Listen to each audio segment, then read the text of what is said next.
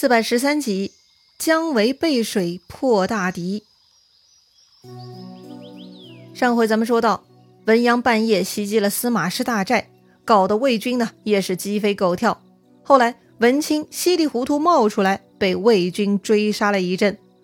这文家父子啊，虽然没能得逞，却让司马师呢觉得头疼，想着得干掉他们呀。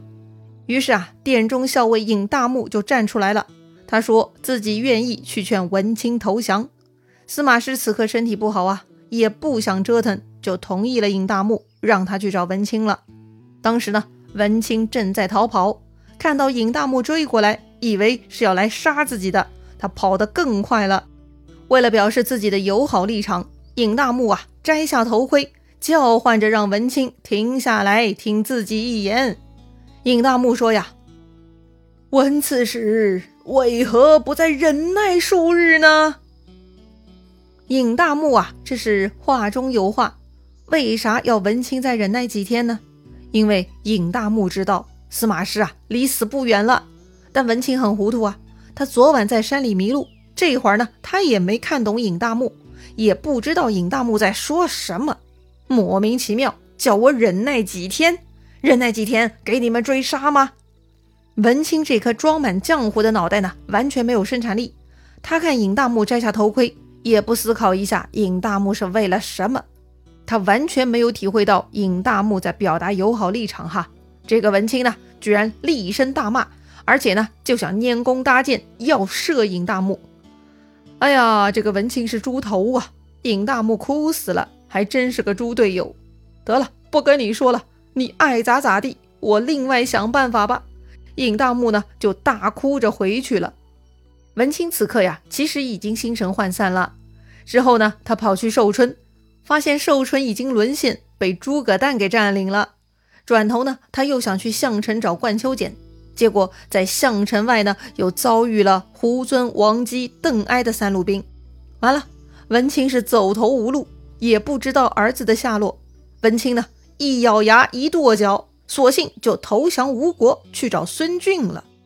哎呀，他也算找到去路了哈。而此时的冠秋俭呢，还在项城之中。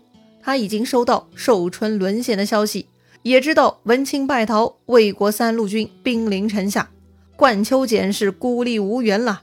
此刻呢，他有两条路，要么坚守，要么突围。冠秋简呢，最后选择了后者，他这就突围去了。突围呢，并不容易。江淮军的先锋葛雍率先出马，他遭遇了邓艾，结果呢，两个人交锋不到一个回合，居然葛雍呢就被邓艾一刀给砍死了。先锋一死，江淮军气势挫了一半。面对魏军大军冲杀，江淮军呢很快就大乱了。管秋俭也在乱军中冲杀，最终呢，江淮军死的死，逃的逃，彻底散伙了。管秋俭呢带着十几个亲信骑兵得以逃出升天。哎呀，一场反司马运动呢，这就被镇压了。不过故事还没结束，这个冠秋俭呢，败逃到了慎县城下。慎县呢，也就是在今天安徽颍上县西北的江口镇这里了啊。慎县的县令呢，名叫宋白，他发现冠秋俭呢，居然热情地接待了他。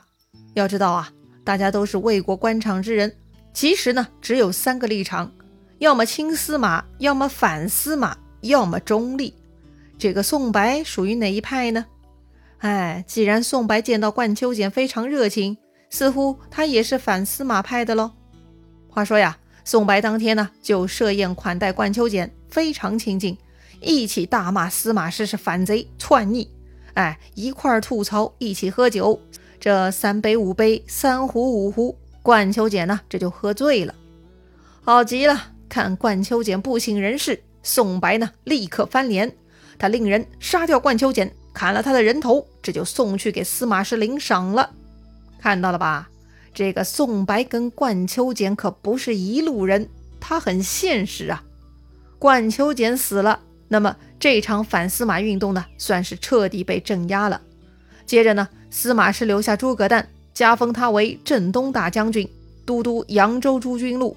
其他人呢，都跟着司马师班师回许昌了。要说呀，自从眼珠子逃走，司马师的眼睛呢就痛得不行，脑袋呀也跟着恍惚了。他常常产生错觉，经常看到李丰、张吉、夏侯玄三个人站在自己的床榻之前，看到死人。哎，这就是司马师快要跟他们见面的预兆了。司马师很清楚自己快要不行了，于是呢，他派人去洛阳叫来弟弟司马昭，留下遗言。他让司马昭呢继承自己的大权，并且叮嘱他呀，大事千万不要轻易托付给其他人，不要自取灭族之祸呀。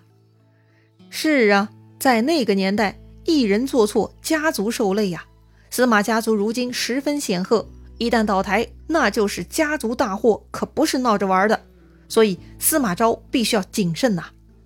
司马昭呢，在哥哥病床前，那是泪流满面。司马师说完自己想说的，也没有再等弟弟开口说话，这就大叫一声，另一只眼睛也爆出来，就死掉了。这一年呢，是正元二年，公元二五五年。司马师呢，四十八岁。这个司马师啊，虽然寿命不长。但是他也足够风光了。此时呢，还在冬天二月里，司马昭报告了皇帝，就在许昌为哥哥发丧。皇帝曹髦呢，却派遣使者过来，说呀，既然如此，那就别急着回来了，请继续屯军许昌，以防东吴啊。啊，皇帝怎么这么有主意了？司马昭觉得不对劲啊。旁边钟会呢，替他分析，说大将军刚刚去世，人心未定。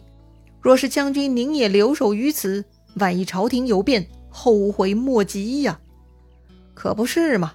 司马昭觉得钟会分析的很正确，他立刻起兵回到洛阳，屯兵于洛水之南。啊！司马昭抗旨不遵，他带兵回到洛阳，这是几个意思呀？曹某很害怕呀！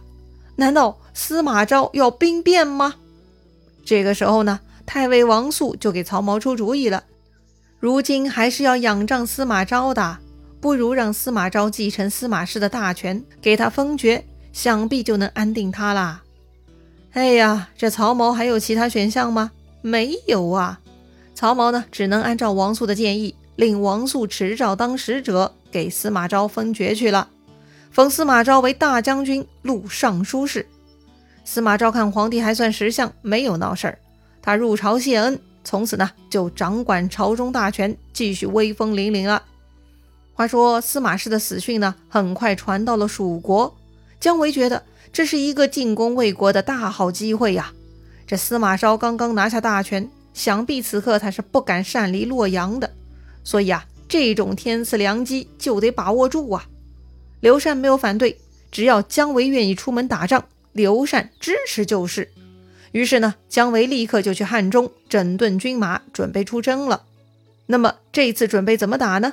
姜维呢又与众将商议了。没想到啊，老将张翼这回提反对意见了。他说呀，蜀国也不富裕，频频远征，劳民伤财，不如据守险要，保住国家就好了。确实哈，二十八年了，蜀国八次出战魏国，都是无功而返。多少性命、多少积蓄搭在里头，却一直没能有结果。张仪他们也都没信心了。但姜维不同意啊！他作为诸葛亮兵法的继承人，他同时继承了诸葛亮的遗愿，要为复兴汉室而奋斗终身。方向是正确的，只是需要不断探索方法而已。所以呢，姜维是不会放弃的。既然这回魏国露出了空隙，那必须要把握机会呀！最痛恨司马家的夏侯霸呢，也在旁边帮腔，说：“将军说的对，还是跟上次一样，先夺下南安郡，然后再攻破其他郡县。不过呢，这回夏侯霸提议从包罕这一路进攻南安。包罕，哎，这又是哪里呀？包罕呢，在今天甘肃省临夏回族自治区临夏市的西部。既然姜维决心已定，张毅说呀，兵法云。”攻其无备，出其不意。这回咱们得火速进兵，不能给魏国人提防的时间了。说起来，前几次都是出兵拖延才失败的，这一回一定要快。确实如此哈。于是呢，姜维立刻起兵五万，就冲向包罕了。姜维的行动呢，立刻又被魏军探哨发现，并且报告给了雍州刺史王经、征西将军陈泰。这位王金刺史很麻利，立刻带上七万人马就来迎战姜维部队了。两军相接，王金问姜维：“魏、蜀、吴都已成鼎足之势，你多次来犯，到底是为了什么？”姜维回答说：“司马师无故废主，邻邦理当过来问罪，更何况我们是仇敌之国呢？”这回呢，姜维用了新的理由了哈。在春秋时期呢，如果一个国家做事不厚道，出现很明显的问题，那么其他邻国是可以过来问罪的。司马师无缘无故废掉主公，这种大逆不道之事，违背天下公理，天下人都可以过来问罪。好了，邻居都有资格问罪，更别提蜀国跟魏国是仇敌国家，更是要过来教训教训魏国这群目无天理之徒了。王钦看姜维这么拽，也知道没法对话了。于是呢，他回头鼓励手下四将一起上，要群殴姜维。王金啊，特别吩咐：如果蜀军撤退，一定要追击，不可放松，因为蜀军背后那就是桃水大河，他们败逃就要掉入河水之中，那就完蛋了。此时说的对呀，王金手下四将张明、花勇、刘达、朱芳，他们分左右就冲向了姜维。姜维呢，已经布置好了，他只跟这几个人交手几个回合，就开始败逃。好极了，看姜维逃跑，王金率军掩杀。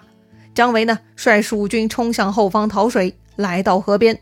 姜维大喊：“事急矣，诸将何不努力？”意思是呢，紧急关头，大伙儿为啥不拼死一战呢？哎，这就叫背水一战。当年曹操对战袁绍也干过同样的事情，背水一战，这是一种非常有效的激励士气的方法。大家面临绝境，就要激发出十二分的力量。果然呐，蜀军呢，这就像被充了电一样，突然力量大增，回头呢杀败了魏军。魏军是挡不住如狼似虎的蜀军，反过来败逃了。但是他们逃回去的半路呢，又遭遇了张翼、夏侯霸的包抄。于是魏军面临前后夹攻，军心涣散，溃不成军，自相践踏，死伤无数。不少人呢被逼跳入桃水而死，还有上万人被斩首。魏军尸体堆积了好几里，惨呐！王金这一战输得很惨烈。不过呢，王金自己没死，他奋力杀出重围，逃入了狄道城。这个狄道城呢，也就是今天的临洮了。他逃入城中，开始闭门聚守。第一战，姜维赢了，蜀军大胜。犒赏三军之后，姜维呢又想继续进攻狄道城，但张毅啊又来劝谏。他说：“将军功绩已成，威声大振，见好就收吧。如果继续前进，万一不如意，正如画蛇添足啊！”哎，如果说姜维北伐的目的是耀武扬威，那么。张毅的话算是说到位了，确实如此哈，见好就收，点到为止，扬我国威即可嘛。但问题是，姜维北伐那是玩真的，他是真心要北伐而北伐，不是来作秀的呀。再说了，什么见好就收，就算打败仗，我们也要进去，更何况如今打了胜仗，魏国人已经心惊胆裂，此时正是进取的好时机，怎么可以错过？姜维觉得。狄道成唾手可得，他劝张毅不要丧气。好吧，到底是张毅多虑了呢，还是姜维太过盲目乐观了呢？李道成能拿下吗？精彩故事啊，下一回咱们接着聊。